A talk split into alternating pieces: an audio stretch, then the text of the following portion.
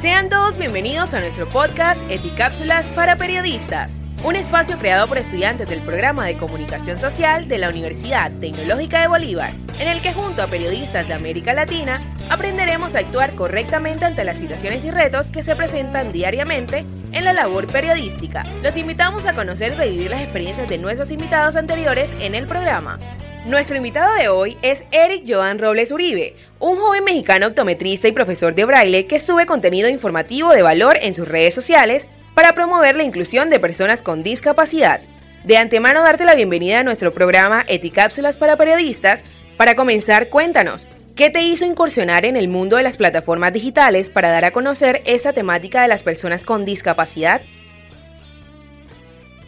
Soy optometrista de profesión y mi carrera trabaja un 100% con la visión. Eh, trabajamos nuestro límite, nuestro punto final llega hasta que una persona puede ver. Nuestra función, junto con la del oftalmólogo, es preservar la vista de los pacientes. Pero, eh, mucho más allá de esto, no se hacía nada. Es decir, si uno de nuestros pacientes iba a perder la vista, nuestra, nuestro deber, nuestra responsabilidad era eh, comunicárselo de la forma más suave posible, más amable posible y canalizarlo ya fuera con un psicólogo o con una institución que se dedicara justo a esta rehabilitación. En mi necedad, si así puedo llamarlo, quería darles algo más de lo que les estábamos dando como optometristas, así que di con dos hospitales que sembraron en mí eh, la pasión por el aprendizaje hacia la discapacidad visual.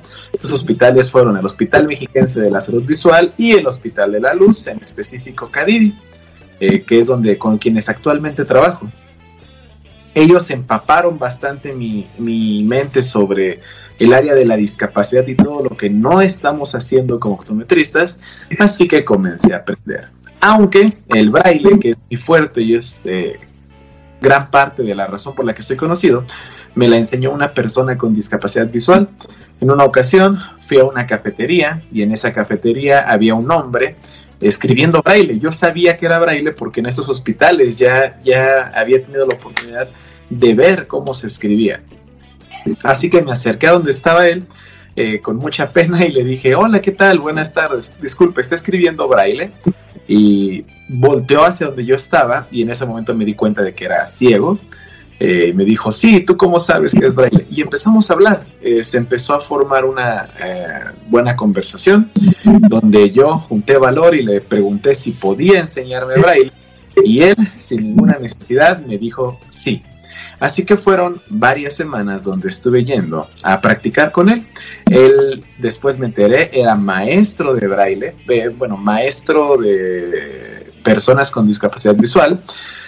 Así que él me enseñó a enseñar braille y lejos de esta enseñanza me habló mucho sobre la importancia de la inclusión y cómo nosotros como normovisuales, normoauditivos, normotípicos, dejamos de lado la importancia que deberíamos darle a incluir a las personas. Tenía una frase que me gusta mucho, eh, decía que las personas normovisuales creemos que las personas con discapacidad visual se deben adaptar a nuestro mundo cuando nosotros deberíamos adaptarnos al suyo. Porque finalmente vivimos en, estamos en calles que fueron diseñadas para nosotros, restaurantes que fueron diseñados para gente que puede ver, que puede oír, escuelas que no están preparadas para la discapacidad. Y es cierto. Así que eh, yo dije cuando, cuando todo esto pasó, ok, él no tuvo necesidad, no, no ganó nada con enseñarme, no me cobró un solo peso. Eh, no, no, no ganó nada con enseñarme y lo hizo muy amablemente. Yo también puedo, lo justo es que yo replique esto. Era la época en la que empezaba TikTok. Yo era de los que hablaban mal de TikTok y decía, yo nunca voy a usar TikTok. Y mire, me comí mis palabras. Eh, así que un día subí un video explicando la historia del braille y 100 personas lo vieron. Así que dije, órale, wow, esta plataforma, para mí 100 era mucho, para mí 100 era muchísimo, muchísimo. Y creé los ojos de Joan, donde empecé a hablar sobre braille, sobre optometría. Después vi que la gente eh, tenía muchas dudas sobre la discapacidad. yo tenía ganas de decirles, ah, ok, visita esta cuenta que también habla sobre discapacidad para que lo vean. Y no existía. No había otras cuentas que lo hicieran. Así que no hay nadie que lo haga y ya estoy empezando a tener un poquito de, eh, de apoyo, de visibilidad. Así que es momento de que yo cree esa persona en ese personaje que les puede explicar lo que nadie les está explicando. Después, conforme seguí creciendo, descubrí que había otras cuentas que hablaban sobre eso, principalmente de otros países. Y íbamos a recalcar España, que España es la cumbre de la inclusión para muchas personas. Hablar de Estados Unidos y hablar de Argentina. Recientemente estoy estudiando mucho sobre Argentina y tiene una biblioteca que es completamente eh, adaptada para personas que necesitan leer braille. Así que eh, tomando de ejemplos esos países, tomando de ejemplo lo que esos eh, creadores de contenido, creadores como Lazy te incluye, creadores como eh, ASIF Visión, motivaron mucho a crear lo que ustedes conocen hoy como los ojos de Joan y difundir contenido para gente que habla español y que le gustaría aprender un poco más sobre esto.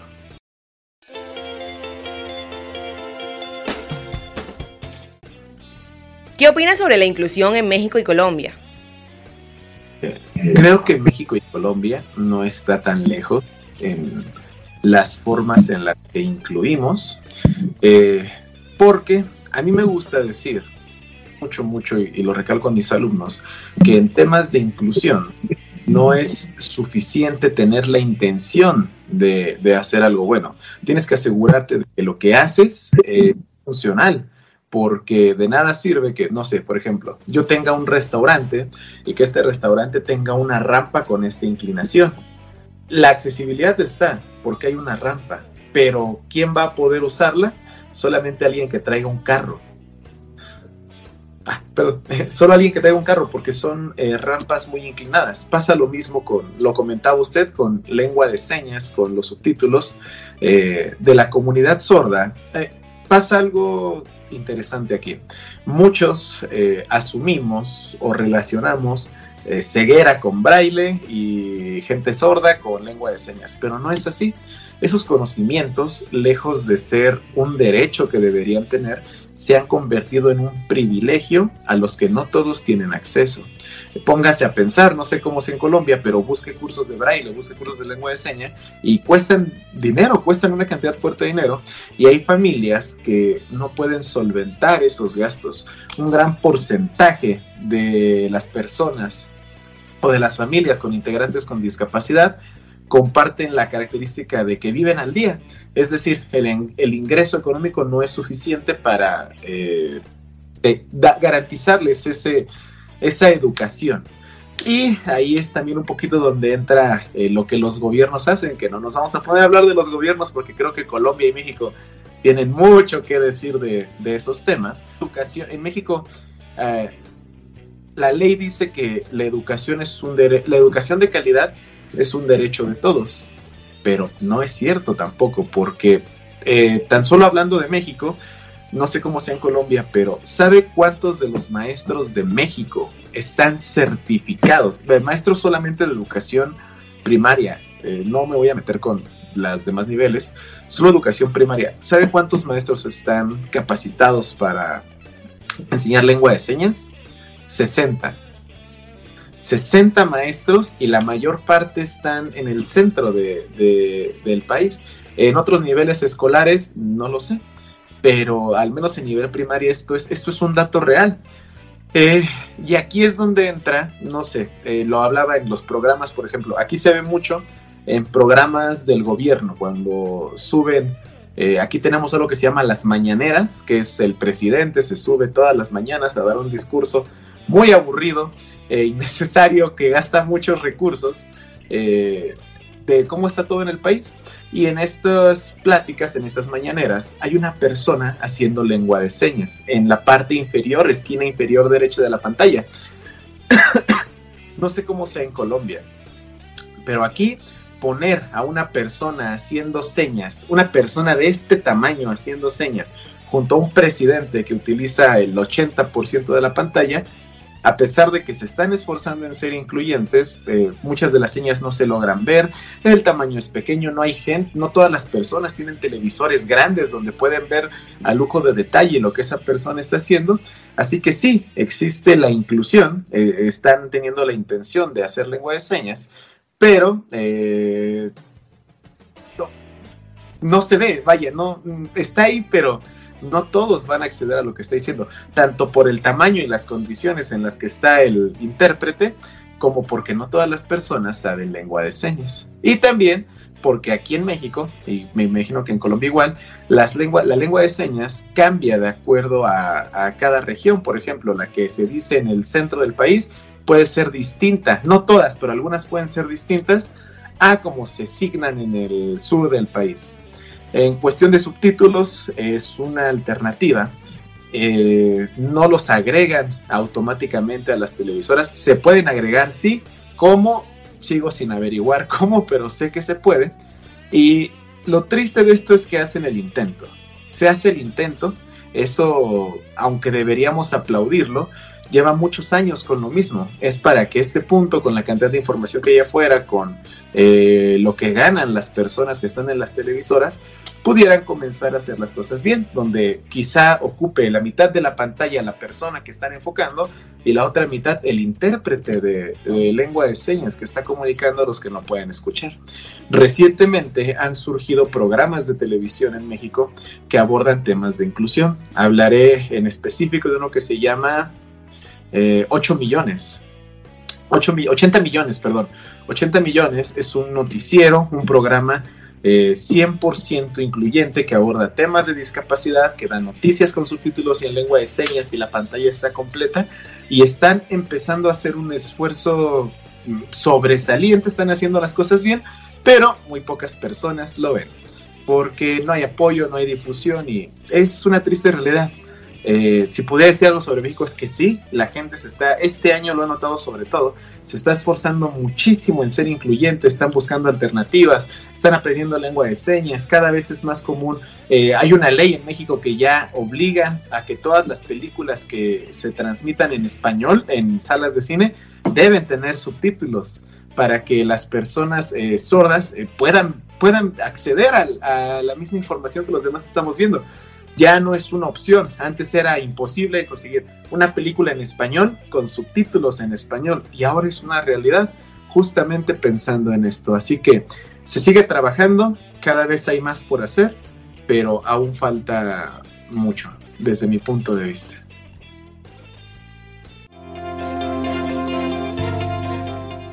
¿Cuál ha sido tu logro más grande informando en redes sociales? Reto más difícil siempre es luchar contra las personas que piensan que ellas están en lo correcto y tú no. Vamos a, eh, vamos a poner de ejemplo los últimos cinco videos que subí. En uno hablo sobre la falta de accesibilidad, de accesibilidad en supermercados, otro sobre perros guía, otro sobre libros en braille. vaya, eh, son temas muy diversos, pero en el de perros guía alguien llegó y me comentó eh, es una crueldad lo que hacen con los perros, ellos no deberían estar trabajando, especista, blanco, o sea, llegaron y atacaron, eh, o más bien explicaron su, expusieron su punto de vista en lo que yo hice. los libros en braille, de que yo traduzco libros en braille, llegaron personas y dijeron, ah, eso es ineficiente, porque hoy en día ya hay audiolibros que pueden ayudar a que todas las personas sin necesidad de braille y de conseguir likes bueno, está bien. Eh, subí otro video donde decía que las personas desacreditan el lenguaje inclusivo, porque no sé cómo sea en Colombia, pero en México surgió algo que se llama lenguaje incluyente, que es principalmente aplicable para personas de la comunidad LGBT, donde sustituyen las as, las es y las os por una e eh, esto para con la finalidad de dar un eh, lenguaje neutro, es como ellos lo dicen. Hay aquí es muy repudiado, pero no es que se les obligue a aplicarlo, es como de, ah, si tú lo haces eres un tonto, ignorante, no sé qué lenguaje, y atacan y ridiculizan y minimizan lo que están haciendo. Así que cuando alguien ve cualquier contenido en lengua de señas, en braille, en accesibilidad, dicen, ah, esto sí es inclusión, no las otras cosas. Eh, este discurso de odio se repite muchísimo. El principal obstáculo eh, como creador de contenido de lo que hago es avanzar contra lo que todas las demás personas creen que es correcto. Lo triste de esto es que casi todos los que comentan o exponen o imponen más bien sus, sus creencias es que ellos no conocen la discapacidad y no viven con discapacidad. Están hablando todo desde su posición de privilegio y ellos, para ellos están en lo correcto, para ellos todo lo que los demás hagan está mal y su verdad es la única. El problema más fuerte de esto es luchar contra ellos y hacerles entender que la discapacidad no es algo que debas minimizar o que debas aplicar con tus reglas o que eh, puedas tratar como se te antoje. La discapacidad, la inclusión es un tema que debemos garantizar todos y no es darle a ti como tienes eh, sordera te voy a dar un dulce rojo. A ti porque eres ciego te voy a dar un dulce azul. A ti que no tienes nada te voy a dar un dulce amarillo, ¿no? La inclusión es garantizar darle lo mismo a todos en medida de lo posible y si no se le puede dar algo igual, se le tiene que dar algo equivalente. Pero la gente no lo ve así. El problema, yo creo, es la gran indiferencia de las personas hacia lo que desconocen. Aún se puede hacer mucho más, sobre todo porque nadie lo está haciendo. Así que es un esfuerzo que me toma tiempo, me toma eh, burlas, me toma trabajo, pero poco a poco se hacen más cosas. Recientemente, uno de mis alumnos con ceguera fue admitido para trabajar en una de las bibliotecas más importantes de aquí de México. Así que es como, ok, eh, quizá no estoy cambiando la vida de todos, pero de algunas personas sí. Y a su vez esas personas van a inspirar a más personas y esas otras personas a más personas y se hace una cadena de gente que busca hacer el bien en una sociedad que se esfuerza por seguir mal. Así que digamos que sí. ¿Qué nos aconsejas? ¿Qué tips nos das para ser incluyentes y no ser indiferentes ante las personas con discapacidad? Tratar de incluir y no morir en el intento es entender que no puedes obligar a todos a cambiar.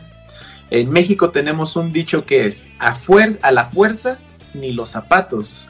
Esto significa que tú no puedes obligar a alguien a que empiece a hacer las cosas bien, así como si tú calzas del 3, no te vas a poner un zapato del 2. A fuerza no entra, solo vas a lastimarte, te vas a cansar y te vas a frustrar. Eh, sobre todo en México se nota este, esta indiferencia y este, esta falta de interés a personas que son mucho más grandes de edad, a personas eh, adultos mayores que crecieron bajo otros ojos, que crecieron con otros principios. Lo mejor que pueden hacer ustedes, todas ustedes son jóvenes y van a tener un acercamiento muy bueno eh, a gran parte de la sociedad con su hermosísima carrera. Y lo mejor que puedes hacer es aplicar la frase de educa al niño y no tendrás que castigar al hombre. Esto significa que si ustedes trabajan desde los pequeños del hogar, si ustedes como adultas, ahora que son adultas todas, ¿verdad? Como adultas que son, eh, empiezan a, usar los términos correctos, usando las mismas redes sociales para crear contenido donde dicen, ok, no se les tiene que decir ni angelitos, ni enfermitos, ni especiales, donde ustedes profeticen con el ejemplo y se encarguen de que quien lo vea sean los pequeños del hogar, en unos años, esas semillas eh, que, que, crecieron con, de, que crecieron de forma correcta van a germinar en árboles que a su vez van a proyectar una sombra grandísima en todo. Yo como comunicadora social, ¿cómo puedo contribuir a la creación de entornos favorables para las personas con discapacidad? Es utilizar una poderosísima herramienta que nos cabe en la palma de la mano, que todos tenemos y que muchos tienen de a dos, y es un celular. Este dispositivo de aquí, aunque nos sirve para ver videos, para hablar con nuestras parejas, para perder el tiempo en cientos y miles de cosas que hay que hacer en Internet, también es una poderosa herramienta de aprendizaje. Tienen la información del mundo en la palma de su mano. Eh, mucho de lo que ustedes hagan y mucha de la forma en la que transmitan eh, la información va a repercutir en gente que las ve, que las admira y que eh, las respeto. ¿Cómo hablarle de manera asertiva a un niño sobre inclusión a las personas con discapacidad? Qué buena pregunta. Lo más real en esto es que tienes razón, no es lo mismo hablarle a un niño que a un adulto porque el niño te entiende y te escucha. Y el adulto es posible que no. Decirle, oye, eh, Juanito, ¿alguna vez has estado con alguien ciego? Y te va a decir, mm, ¿qué es alguien ciego? Y te vas a explicar, cierra tus ojos. Así es como una persona ciega siempre está, órale, y ven dinosaurios y tú, eh, sí, sí ven dinosaurios, pero no los ven igual que tú. ¿Y cómo los ven? Y le puedes dar a tocar un juguete de un cocodrilo de plástico. Dice, así los ven, así lo sienten. Ah, ok, ¿y ellos ven árboles? Sí, sí, sí. ¿Y cómo los ven? Dice, ellos no ven el árbol, pero cuando ellos quieren ver un árbol y dale a tocar madera, sienten esto, o huelen esto y dales a oler las hojas de los árboles, o escuchen esto y que escuchen el viento pegando en, en las hojas.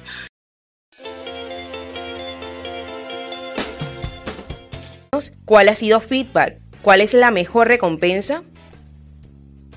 gratificante de hacer lo que hago es darte cuenta de la manera que estás impactando porque pequeñas acciones generan grandes cambios. Es el principio del caos. ¿Sabes lo que es el efecto mariposa? El efecto mariposa habla, es una teoría que dice que una mariposa moviendo sus alas en Tokio provoca un tsunami en Estados Unidos. Es la teoría del caos, cómo todo lo que hacemos repercute de una gran forma en otro lugar.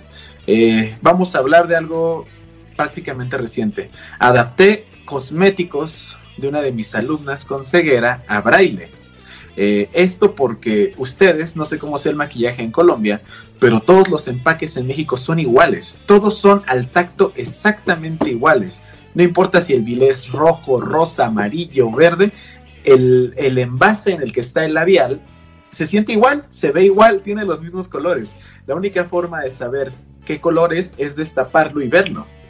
Y eh, pensando en esto, una de mis alumnas se quería empezar a maquillar, así que lo que hice fue escribir texto braille en sus maquillajes, decía rojo, rojo mate, amarillo, café, verde, para que pudiera empezar a maquillarse por su cuenta y tener mayor autonomía.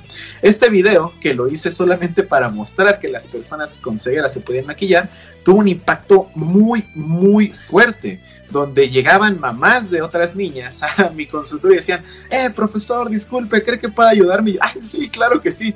Y de repente tenía un mar de personas afuera de mi consultorio y yo escribiendo así braille como si no hubiera un mañana. Tuvo un impacto tan grande que tuve la oportunidad de aparecer en revistas y lo más importante de esto es que compañías de maquillaje se dieron cuenta de esta deficiencia y se acercaron para que los asesoraran. Así que un video de tres minutos que me costó un dólar hacer, ya tuvo una repercusión emocional, económica, en autoestima, en inclusión. Así que la mayor recompensa es saber que no estoy actuando con la misma indiferencia que millones de personas han actuado a lo largo de la historia. Saber que si el día de mañana me muero, ya dejé un granito de arena y algo de inspiración para que alguien siga replicando. Gracias por estar en nuestro programa. Eres una excelente persona. La verdad ha sido muy enriquecedor. Esperamos tenerte nuevamente por acá para seguir aprendiendo de las personas con discapacidad. Esto ha sido Eticápsulas para Periodistas, el espacio donde encontrarás tips para un mejor quehacer en el oficio. Los esperamos en nuestra siguiente entrega. Hasta entonces.